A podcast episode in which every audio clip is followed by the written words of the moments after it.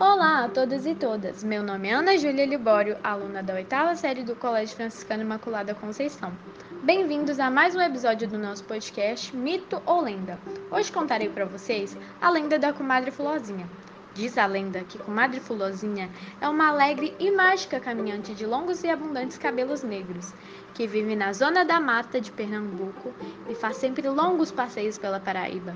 Essa mitológica comadre dedica seu tempo a proteger plantas e animais no que resta de áreas de floresta no Nordeste, mas quando o assunto é a proteção da natureza, torna-se séria.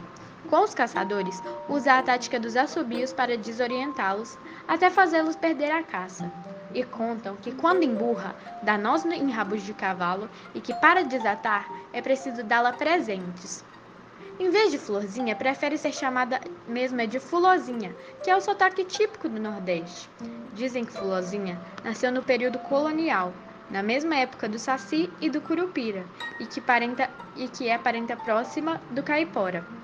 Essa foi a lenda de hoje. No próximo episódio contaremos novos mitos ou lendas. Espero que tenham gostado. Até mais!